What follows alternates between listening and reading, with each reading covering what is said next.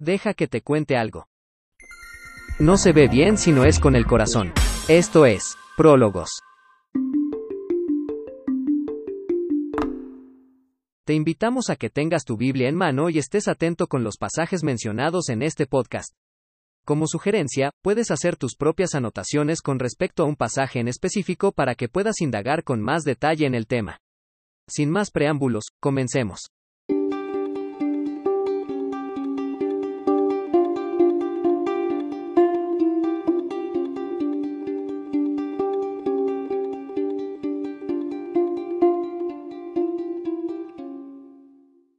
Hola, ¿qué tal familia? Muy buen día tengan todos ustedes. Les saluda una vez más su servidor Oscar Muñoz y nos encontramos en este episodio titulado La segunda venida de Jesús de nuestra serie Fin de los Tiempos que ha sido impartida en la Iglesia Vida Abundante en Torreón, Coahuila por parte de la Escuela de Formación e Instituto de Liderazgo de Vida Abundante.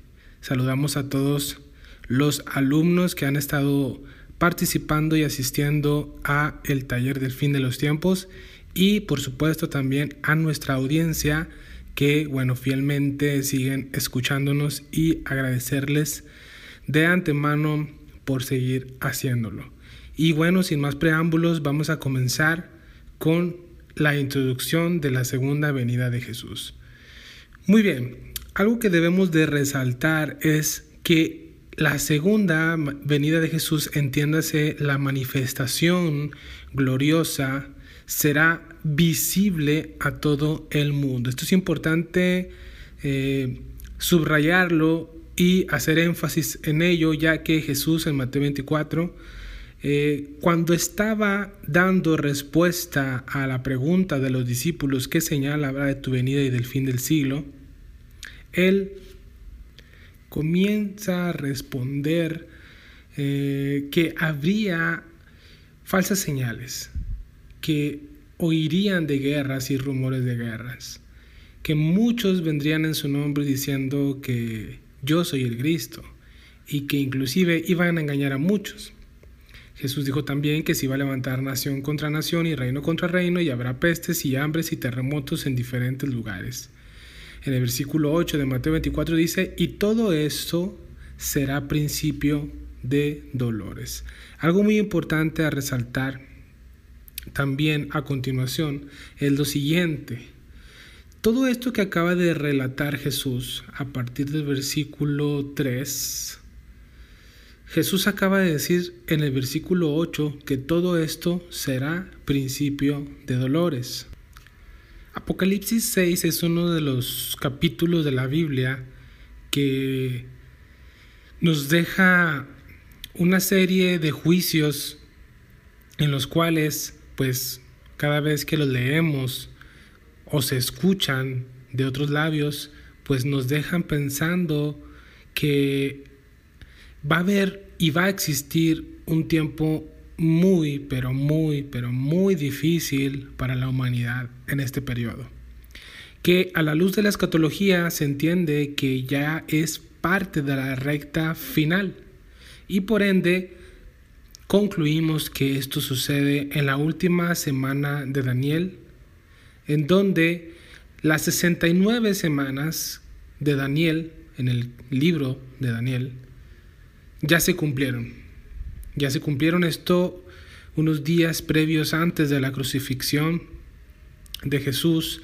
Él iba entrando y se lamentó al ver a Jerusalén de lejos, si supieras, ¿verdad? Si supieras que el día de tu visita había sido cumplida, pero rechazaste a tu Mesías. Y Jesús es crucificado, es muerto y esto se cumple al pie de la letra con lo que está escrito en Daniel. Esto mencionado en el capítulo 6, en el versículo 26, que dice, y después de las 62 semanas se quitará la vida al, al Mesías, mas no por sí. Esto muy claramente profetizado desde hace ya aproximadamente cinco siglos antes de Jesucristo. Y bueno, cobró mucha relevancia y cobra todavía mucha relevancia hoy en día ya que Daniel contiene mucha información que complementa y que nos da mucha luz para poder entender Apocalipsis.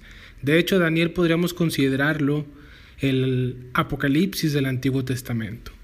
Su lenguaje, su escritura, su manera, eh, vamos a decirlo, este estilo literario apocalíptico es muy semejante a Apocalipsis y de hecho contiene mucha, muchos símbolos, muchas figuras, como por ejemplo las bestias que ve Daniel, a las mismas que ve Juan el apóstol y las describe en Apocalipsis o describe a una bestia con las características de las bestias que vio el profeta Daniel. Entonces, volviendo con los sellos, en el capítulo 6 de Apocalipsis se cuenta cómo existen siete sellos que empiezan a, nombrar una serie de juicios como ya habíamos comentado. Sin embargo, en el principio de los versos de este capítulo se habla acerca de los bueno, vamos a decirlo así, muy famosamente conocidos como los cuatro jinetes del Apocalipsis. Y leo en el versículo 1 en adelante, dice, vi cuando el Cordero abrió uno de los sellos y oí a uno de los cuatro seres vivientes decir como con voz de trueno, ven y mira.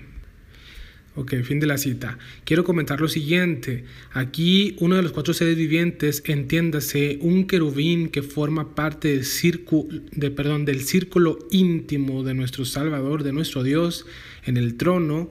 Existen cuatro querubines. Recuerden que un querubín está de guardia, vigilando la gloria de Dios.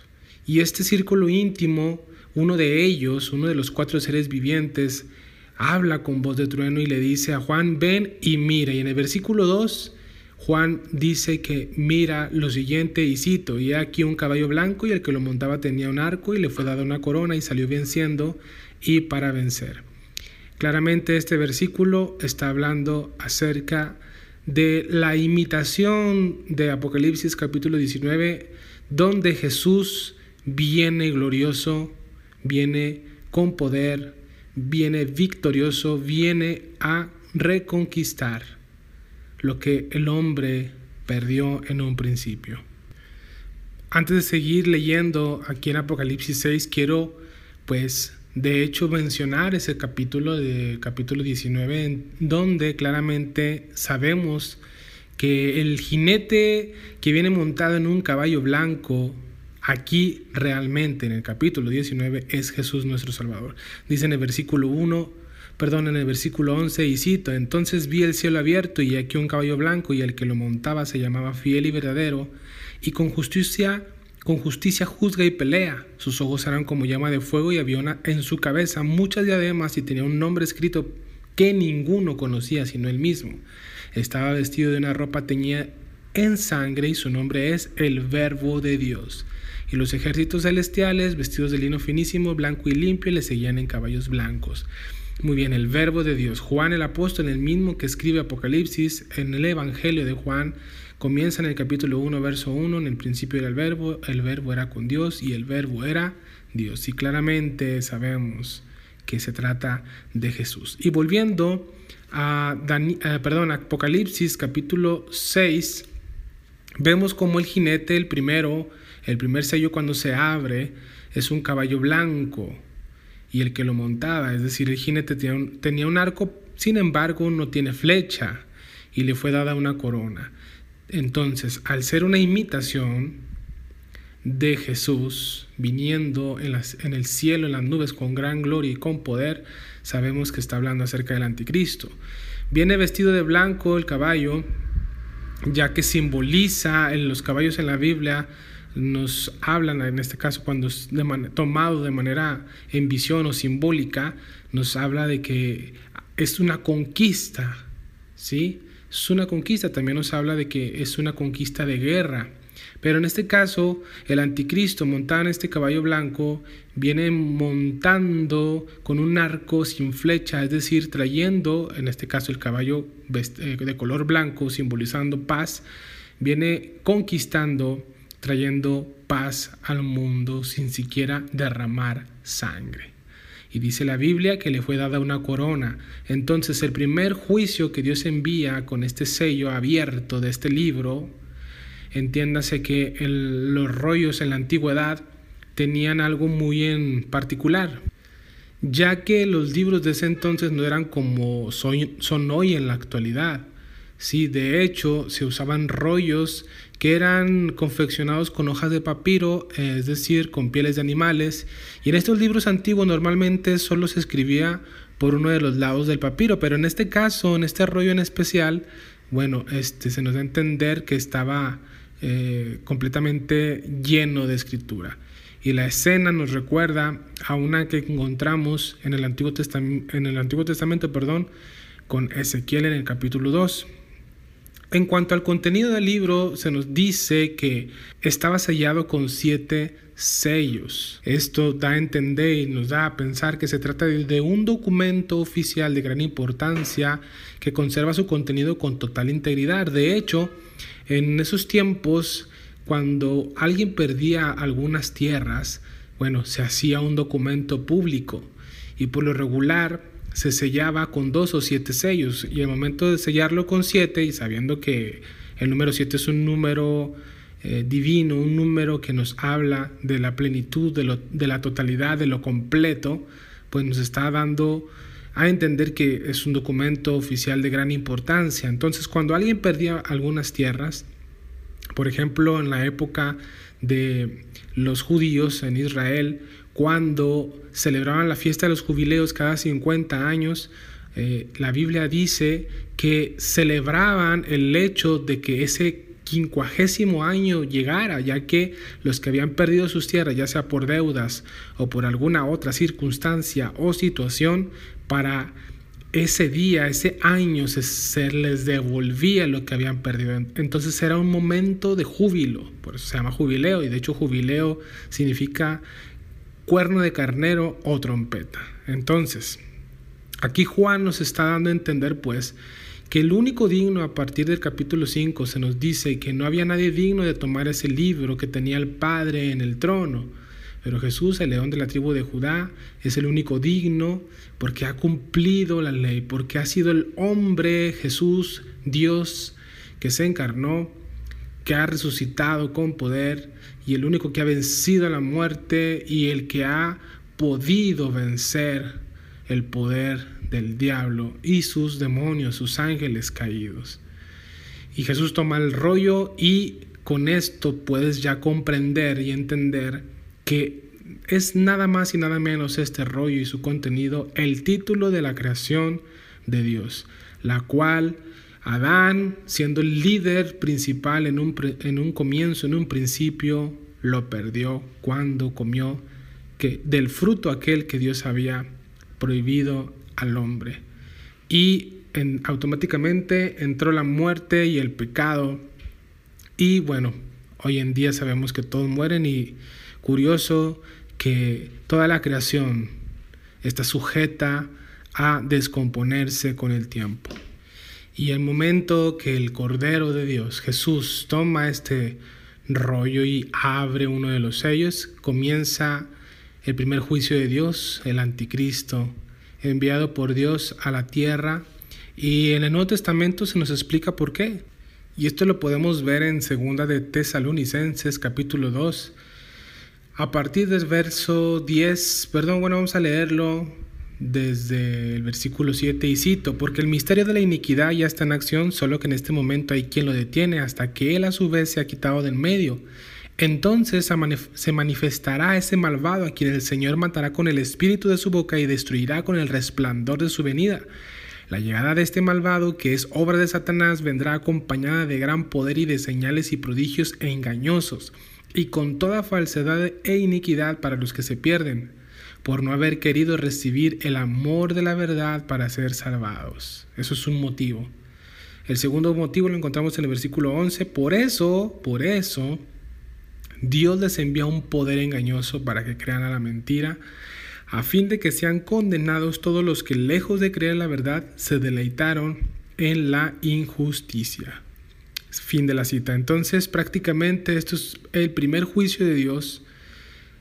Envía un poder engañoso. No que Dios sea malo, sino que es lo que el, el, ser humano siempre quiso y siempre estuvo como títere, como un miembro de la Matrix dispuesto a seguir dormido a voluntad con tal de seguir deleitándose en la injusticia y practicando lo que a Dios no le agrada. Ahora bien, continuando con el tema de la segunda venida, alguien se preguntará, bueno, ¿por qué mencionar todo ello? Porque, querido amigo, querido amiga, querido oyente, esto está muy paralelo a Mateo 24. Vamos a seguir leyendo en Apocalipsis 6, versículo 3, dice, cuando abrió el segundo sello, oí al segundo ser viviente que decía, ven y mira. Y salió otro caballo, bermejo, y al que lo montaba le fue dado poder de quitar de la tierra la paz y que se matasen unos a otros y, les, y se le dio una gran espada. Muy bien, eh, el color bermejo es un color, bueno, podríamos decir que prácticamente es un color rojo, pero es un color rojo como semioscuro, como tipo guinda, ¿no? Como un rojo saturado, como si fuera sangre. Y de hecho, esa es la idea que nos quiere dar esta visión. O bueno, en este caso, el segundo sello que destapa y revela a un caballo de color rojo. Y bueno, esto nos está indicando que aunque el anticristo va a tener em, un gobierno de paz, va a ser muy efímero, entiéndase, muy corto de tiempo y se va a acabar tan rápido, aunque le hayan dado una corona por haber logrado muchas cosas, porque también la escritura nos dice que es un hombre entendido en enigmas. Pero, sin embargo, esta paz, repito, se vuelve muy efímera y Dice la Biblia que este caballo de color rojo tiene el poder de quitar de la tierra la paz. Inmediatamente la paz es quitada y comienza algo que podríamos entender, porque dice que se le dio una gran espada, y esto da referencia, queridos amigos, a una guerra. Una guerra. En el versículo 5 continúa hablando de los sellos que se están destapando y en el tercer sello cuando se abre dice en el versículo 5 y cito y oí al tercer ser viviente que decía ven y, ve, y mira y miré aquí un caballo negro y que lo montaba tenía una balanza en la mano y, una, y oí una voz en medio de los cuatro seres vivientes que decía dos libras de trigo por un denario y seis libras de cebada por un denario pero no dañes el aceite ni el vino para entender estos términos eh, económicos de dinero, bueno, entendemos que habla de que un pan de trigo o tres panes de cebada iban a costar el salario de un día. Por ejemplo, aquí que nos encontramos en México, el salario mínimo ahorita está creo que entre 80 y 90 pesos. Ya lo mucho podría llegar a 120 pesos. Bueno, cualquiera que sea el caso, con ese salario, suponiendo que sean un promedio de 90 pesos, es con lo que tú vas a poder comprar un pan de trigo o tres panes de cebada, con lo que te cuesta tu salario de un día. Esto nos dice pues que va a haber un colapso económico y probablemente esto sea provocado por la guerra del segundo sello. Y a continuación vemos en el versículo 7, y cito, cuando el cordero rompió el cuarto sello, oí que el cuarto ser viviente decía, ven, levanté la vista y vi un caballo de color verde pálido. Otra versión dice que era un caballo amarillo y dice la Biblia que el que lo montaba tenía por nombre muerte y el Hades, entiéndase el infierno, le seguía y le fue dada potestad sobre la cuarta parte de la tierra para matar con espada, entiéndase por, con guerra, con hambre provocada por el colapso mundial, va a haber una hambruna mundial, con mortandad, con muerte y con las fieras de la tierra. Interesante. Bueno, comentamos todo esto de los primeros cuatro sellos de Apocalipsis, ya que son siete, pero en estos primeros cuatro se manifiestan los cuatro caballos conocidos más bien por el mundo como los cuatro jinetes del Apocalipsis. Pero los menciono ya que esto, repito, forma un paralelo muy interesante en Mateo 24, dándonos a entender que estos primeros cuatro sellos que Cristo quita de este libro es el principio de dolores. Vuelvo a leer Mateo 24 en el versículo 4. Dijo Jesús, mirad que nadie se engañe porque vendrán muchos en mi nombre diciendo yo soy el Cristo. Ahí está, el anticristo. Ya muchos se engañarán. Y de guerras y rumores de guerras, ahí está, segundo sello. Miren que no se turben porque es necesario que todo esto acontezca, pero acontezca, perdón, pero aún no es el fin. 7. Porque se levantará nación contra nación y reino contra reino. Listo. Ahí estamos todavía con este sello, ¿verdad? Donde hay guerra y habrá pestes, obviamente provocada por, por la guerra, hambres y hambres y terremotos en diferentes lugares. Entonces todo esto nos habla de que todo está muy acorde, muy, pero muy acorde a estos cuatro sellos que hemos leído de Apocalipsis capítulo 6. Repito, en secuencia, el anticristo con una paz efímera, se termina la paz y viene la guerra con el segundo sello y con el tercer sello. Viene un hambre en el mundo, obviamente también por la guerra y por muertos hay pestes, no sabemos qué virus se vayan a desatar para ese entonces.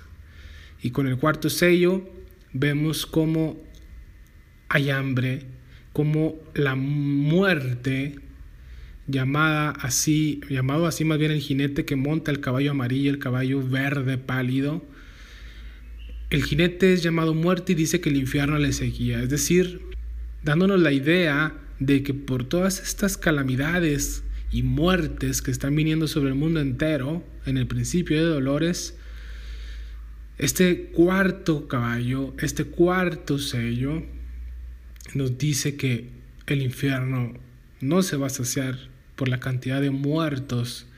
Es como si la muerte estuviera, valga la redundancia, matando a las muchedumbres y el infierno siguiendo a la muerte para abrazar y envolver en el vientre, tragarse a los moradores de la tierra.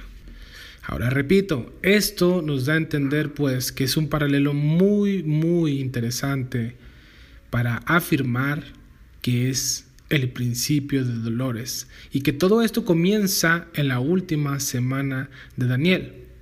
Por lo tanto, podemos deducir que probablemente este periodo de principio de dolores que acabamos de comentar se cumple en los primeros tres años y medio de la semana de Daniel, que una semana de Daniel dura siete años. A partir del versículo 9, Mateo 24, Jesús dice, entonces los entregarán a tribulación y los matarán y serán aborrecidos de todas las gentes por causa de mi nombre. Y aquí es donde comienza lo que la Biblia llama la gran tribulación, con un periodo de tres años y medio de persecución. Dice, por ejemplo, en Daniel, en el capítulo 7, en el verso 25, lo siguiente, y cito, y hablará palabras contra, contra el Altísimo, hablando de, del cuerno pequeño, el anticristo, el poder engañoso, y a los santos del Altísimo quebrantará y pensará en cambiar los tiempos y la ley y serán entregados en su mano hasta tiempo, un año, tiempos, dos años y medio tiempo, tres años y medio. Otro pasaje habla de 42 meses y otro de 1260 días, que prácticamente son tres años y medio, ya que cada año judío es de 360 días. No es como el calendario que actualmente tenemos de 365. Con esto dicho entonces, repito, el principio de dolores abarca los primeros tres años y medio de la última semana de Daniel y a la mitad de la semana se levanta el anticristo, que también vamos a hablar de ello eh, en otro episodio totalmente enfocado en el anticristo, quién es y de dónde surgirá. Pero en este caso seguimos con el tema de la segunda venida de Jesús y lo mencionamos porque es importante ver lo previo a la segunda venida de Jesús y cómo Mateo 24 a la luz de este estudio puede entenderse mucho más y darnos más luz para comprender cómo es que esto va a ser el preámbulo, la preinauguración del el regreso de Jesús que como comentamos en la introducción será visible con gloria y poder en los cielos. Entonces Jesús comienza a hablar, repito, en el versículo 9, hablando de que los entregarán en tribulación, a, tribulación y los matarán y serán aborrecidos de todas las gentes por causa de mi nombre. Y empieza a hablar, pues que va a haber una persecución muy difícil, le advierte, lanza un ay a las que están embarazadas en ese entonces, a los que tengan bebitos en ese entonces, pidiendo que oren para que eh, este día no, o este día así de persecución no, no los agarre en invierno. Entonces Versículo 21 dice, porque habrá entonces gran tribulación, cual no la ha habido desde el principio del mundo hasta ahora, ni la habrá. Y repito, esto vuelve a ser un paralelo con Apocalipsis 6, en donde en el quinto sello dice la Biblia en Apocalipsis 9, eh, perdón, eh, capítulo 6, versículo 9, y cito, vi bajo el altar las almas de los que habían sido muertos por causa de la palabra de Dios y por el testimonio que tenían y clamaban a gran voz diciendo, ¿hasta cuándo, Señor Santo y verdadero, no juzgas y venga nuestra sangre en los que moran en la tierra? Bueno, estas almas, estas almas que están debajo de un altar celestial, delante de la presencia de Dios, están clamando por venganza. ¿Por qué? Porque son víctimas de la gran tribulación y por lo tanto la sangre bebió la, perdón, la tierra bebió la sangre de estas personas. Dice la Biblia que fueron muertos por causa de la palabra de Dios y por el testimonio que tenían. Ellos estaban profetizando, estaban compartiendo la palabra poderosa de Dios en ese tiempo de gran tribulación y podemos comprender que va a haber un gran avivamiento en una época y un periodo tan difícil y tan complejo como nunca la ha experimentado la raza humana. Jesús mismo dice que en este periodo donde hay persecución, advierte que si alguien les dice, miren, aquí está el Cristo, miren, acá está, dice la Biblia, no les crean, dice Jesús, no les crean, porque se levantarán falsos Cristos, y vuelvo a hacer ese énfasis, y falsos profetas, harán grandes señales y prodigios, de tal manera que engañarán, si fuera posible, aún a los escogidos, pero ya les dije antes, así que si les dicen, miren, está en el desierto, no salgan, o miren, están los aposentos, no los crean, y versículo 27 lo aclara muy bien, cómo identificar cuando sea el Jesús verdadero y dice, porque como el relámpago que sale del oriente y se muestra hasta el occidente, así, así será también la venida del Hijo del Hombre, de Jesús. Entonces está diciendo que va a haber un fenómeno o un evento tan espectacular en el cielo para que sepan que viene el Hijo con gran poder y gran gloria en las nubes. Ahora miren ustedes cómo el sexto sello de Apocalipsis también forma un paralelo muy impresionante en Mateo 24. Dice en el versículo 12 de Apocalipsis 6 y cito, mire cuando abrió el sexto sello y aquí hubo un gran terremoto y el sol se puso negro como tela del silicio, de silicio y la luna se volvió toda como sangre y las estrellas del cielo cayeron sobre la tierra como la higuera deja caer a sus higos cuando es sacudida, a sus higos, perdón, cuando es sacudida por un fuerte viento. Y el cielo se desvaneció como un pergamino que se enrolla y todo monte y toda isla se removió de su lugar. Y los reyes de la tierra, y los grandes, los ricos, los capitanes, los poderosos y todo siervo y todo libre, se escondieron en las cuevas y entre las peñas de los montes y decían a los montes y a las peñas caigan sobre nosotros y escóndanos del rostro de aquel que está sentado sobre el trono y de la ira del cordero. Y versículo 17, porque el gran día de su ira ha llegado y quién podrá sostenerse en pie. Entonces, volviendo con Mateo 24, claramente estamos tomando dos líneas paralelas de este pasaje. Porque a, continuación en el versículo 29 Jesús dice, e inmediatamente después de la tribulación de aquellos días, el sol se oscurecerá y la luna no su resplandor. Y las estrellas caerán del cielo y las potencias de los cielos, de los cielos serán conmovidas. Entonces, versículo 30, aparecerá la señal del Hijo del Hombre en el cielo y entonces se lamentarán todas las tribus de la tierra. Lo mismo que acabamos de leer de Apocalipsis. Continúo. Y verán al Hijo del Hombre viniendo sobre las nubes del cielo con poder y gran gloria. Y enviará a sus ángeles con gran voz de trompeta y juntarán a sus escogidos de los cuatro vientos desde un extremo del cielo hasta el otro. De la higuera aprendan la parábola cuando ya su rama está tierna y brotan las hojas, saben que el verano está cerca. Así también ustedes cuando vean todas estas cosas, conozcan que está cerca a las puertas. Interesante. Hay una eh, profecía muy conocida con respecto a el sol y la luna antes del, día del Señor. Y esto lo podemos ver en el profeta Joel en su libro, en el versículo 2, vamos a leer y cito. Bueno, vamos a leer desde el versículo 1, dice, toquen trompeta en Sion y den alarma en mi santo monte, tiemblen todos los moradores de la tierra, porque viene el día de Jehová, porque está cercano, entiéndase, el día de la ira de Jesús. Versículo 2, día de tinieblas y de oscuridad Día de nube y de sombra, como sobre los montes se extiende el alba, así vendrá un pueblo grande y fuerte. Semejante a él no lo hubo jamás, ni después de él lo habrá en años de muchas generaciones. Entonces, fíjese lo que dice versículo 6. Delante de él temerán los pueblos, se pondrán pálidos todos los semblantes, complementando lo de Mateo 24 y lo de Apocalipsis. Versículo 7. Como valientes correrán, como hombres de guerra subirán el muro, cada cual marchará por su camino y no torcerá su rumbo. A continuación pongan atención en el versículo 10. Delante de él temblará la tierra, se estremecerán los cielos, el sol y la luna se oscurecerán, y las estrellas retraerán su resplandor. Y el Señor dará su orden delante de su ejército, porque muy grande es su campamento, fuerte es el que ejecuta su orden, porque grande es el día del Señor y muy terrible. ¿Quién podrá soportarlo? muy parecida a la pregunta, ¿y quién podrá sostenerse en pie? Y vean cómo la luna y el sol, bueno, se visten de luto, ¿verdad? Y dice la Biblia en Mateo 24, y cito una vez más, en el versículo 29, en aquellos días, después de la tribulación, el sol se oscurecerá y la luna no dará su resplandor, y las estrellas caerán del cielo, y las potencias de los cielos serán conmovidas. Esto es previo, muy previamente a la manifestación de Jesús en los cielos. Entonces, querido amigo, querida amiga, oyente, esto es una realidad. Y vean cómo los profetas, tanto como Joel, como Daniel y Apocalipsis, Apocalipsis, que es un libro en el griego significa correr el velo, de hecho en inglés es revelaciones, el libro de las revelaciones, el libro profético, el último libro profético de la Biblia que se escribió hace más o poco más de dos mil años.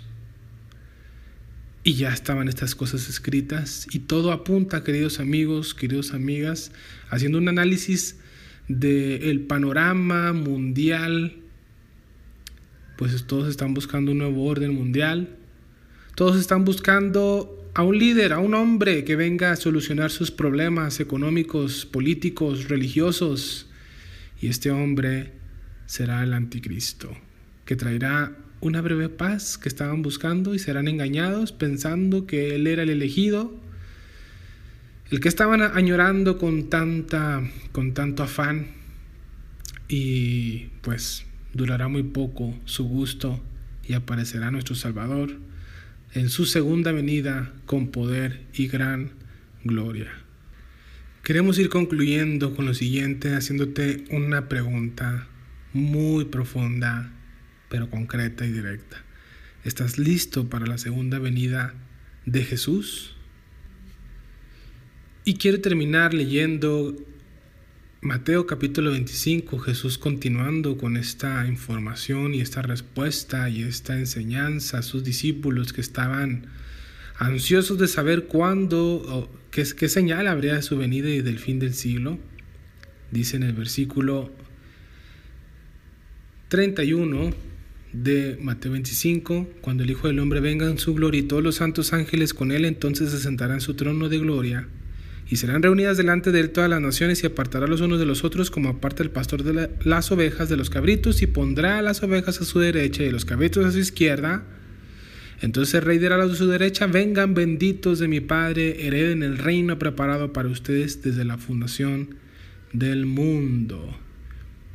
Pero los de izquierda, los de la izquierda en el versículo 41 dice, y cito, apártense de mí, Maldito sea el fuego eterno preparado para el diablo y sus ángeles, porque tuve hambre y no me diste de comer, tuve sed y no me diste de beber. Fui forastero y no me recogisteis, estuve desnudo y no me cubristeis, enfermo y en la cárcel y no me visitasteis. Entonces también ellos le responderán diciendo, Señor, cuando te vimos hambriento, sediento, forastero, desnudo, enfermo, en la cárcel no te servimos? Entonces le responderá diciendo, de cierto les digo que en cuanto no lo hicieron a uno de estos más pequeños, tampoco a mí me lo hicieron. 46. E irán estos al castigo eterno y los justos a la vida eterna. Amigo, ¿en qué lado te encuentras? ¿En el diestro? ¿En la derecha? ¿O a la izquierda?